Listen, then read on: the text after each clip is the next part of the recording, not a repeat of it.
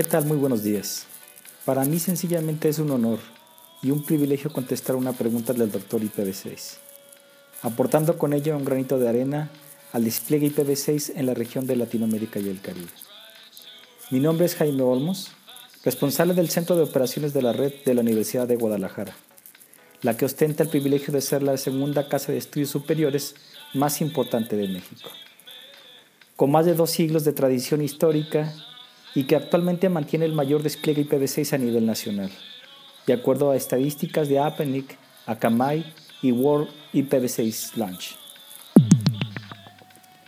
Acostumbro citar una frase de David H. Hanson que dice que la mejor forma de predecir el futuro es implementarlo.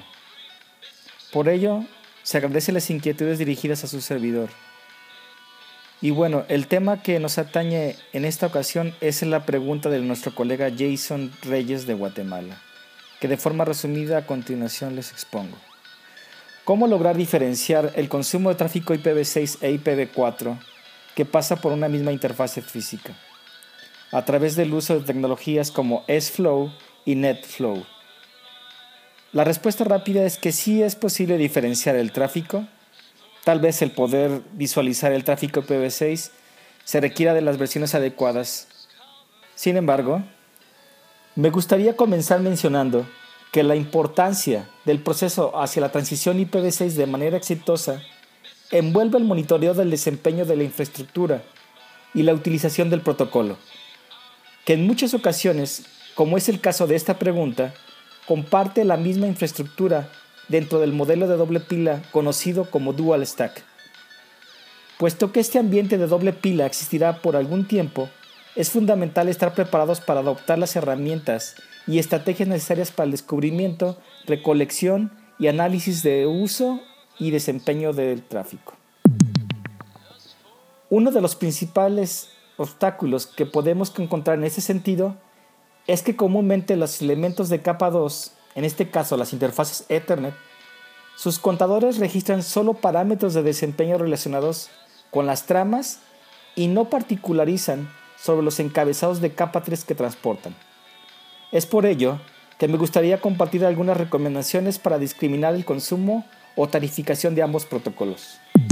Una muy buena opción de visualización de la red, aunque muchas veces costosa, es la incorporación de dispositivos de optimización y gestión de ancho de banda. Estos appliances que interceptan fibra óptica o cualquier otro medio de capa física y que dentro de sus funciones fundamentales se encuentra el monitoreo de la red. Clasifican los encabezados IP e incluso profundizan en el análisis completo de las siete capas del modelo OSI, sin generar latencia durante la inspección de la misma y en tiempo real, que almacenan históricos a través de gráficas muy vistosas e interactivas generando todo tipo de reportes como es en este caso las estadísticas del protocolo IPv6 e IPv4. Hablando de marcas y fabricantes, existen muchas y se encuentran fuera del objetivo de este podcast.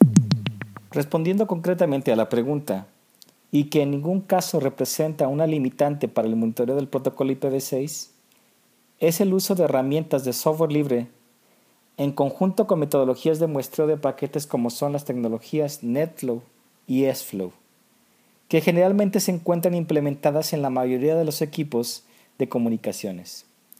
Estas nos permiten contar con una visibilidad casi completa en tiempo real y a menor costo. Existen varias herramientas de uso libre para la colección de flujos SFlow. Por ejemplo, el colector de flujos llamado SFlow RT desarrollado por la compañía IMOM, especializada en soluciones de monitoreo de tráfico. Tal vez lo más oneroso es adquirir o reutilizar alguna máquina física o virtual en la que podamos instalar un colector SFlow RT dentro de la plataforma Linux. Una vez instalado el colector, es necesario realizar las configuraciones adecuadas del agente SFlow, preferentemente en la versión 5 dentro del router y particularmente en la interfaz que nos interesa monitorear. Esto provocará que el equipo comience a enviar las métricas del tráfico al colector de flujos. En este punto solo es necesario crear los filtros adecuados en la interfaz gráfica del colector de flujos, indicando el stack IPv6 o IPv4, a través del parámetro Ethernet Type y la unidad de valor que nos interesa visualizar, por ejemplo, bytes o paquetes por segundo que pasan por la interfaz. El colector de flujos RT cuenta con muy buena documentación de cómo realizar filtros de diversos protocolos. Otra opción es el aprovechamiento del protocolo SNMP, que precisamente nuestro amigo Alejandro Acosta nos compartió hace tiempo. La única condicionante es contar con el soporte de MIPS para IPv6. Estos se encuentran generalmente en las versiones más recientes de los sistemas operativos de algunos equipos de comunicaciones del mercado. Una vez identificadas las ramas de los valores IPv6, conocidos como Object ID, podemos registrar la entrada y salida de objetos que pasan por una interfaz. Y a través de herramientas como Cacti, Savix, MRTG, podemos almacenar y graficar la información del tráfico. E incluso podríamos desarrollar nuestras propias aplicaciones de monitoreo en base de datos como RRD Tools, MySQL, entre otros.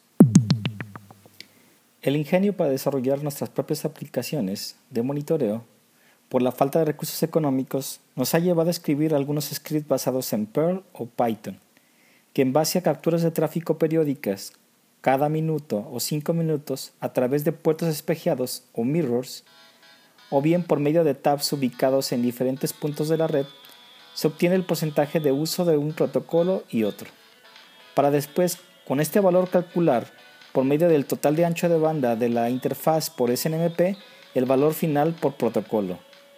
Un truco si bien es cierto, sin embargo se acerca mucho a la realidad del consumo. Una última opción de la que me gustaría hablar es el desarrollo de aplicaciones en base de nuevas tecnologías como SDN o Software Defined Networking, en particular con la versión 1.3 de OpenFlow, que a través de una controladora SDN como OpenDaylight podemos agregar reglas para obtener estadísticas de flujos IPv6 e IPv4 y ser monitoreadas o incluso para tomar decisiones a partir de esta información para suprimir, limitar el uso de ancho de banda o incluso redirigir el tráfico a otra interfaz y balancear cargas entre enlaces dependiendo del uso del protocolo. Como habrán escuchado, hay muchas formas de monitorear el tráfico dual stack e incluso deben existir más opciones que no he mencionado en este podcast. Sin embargo, espero que este breve resumen de experiencias propias sean de gran utilidad para quienes hacen despliegues IPv6 y desean monitorear su actividad. Me gustaría concluir mencionando que en el caso de nuestra universidad ofrecemos el servicio de Internet en modo dual stack a toda una red de campus y dependencias universitarias que se encuentran dispersas en diferentes puntos geográficos de la zona metropolitana de Guadalajara y del estado de Jalisco, por medio de un punto de tránsito central que cuenta con dos operadores de servicio de Internet comercial, de 10 gigabits por segundo cada uno, a través del protocolo BGP en un esquema multihoming. Sin embargo, el anuncio de direcciones IPv6 se realiza en un único enlace y por el otro solo de manera pasiva. Del mismo modo, pero de manera inversa con IPv4 en el otro de los enlaces. Por lo que ante la caída de alguno de nuestros proveedores, el enlace que queda activo se establece en modo dual stack con el operador en redundancia hasta la recuperación del fallo.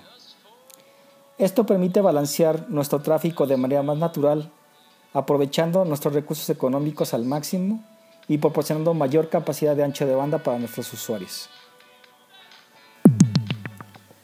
Agradeciendo su amable atención y esperando que hayamos respondido a la pregunta e incluso hayamos dejado más dudas a nuestros escuchas para futuras preguntas, quedamos a sus órdenes y atentos a sus comentarios.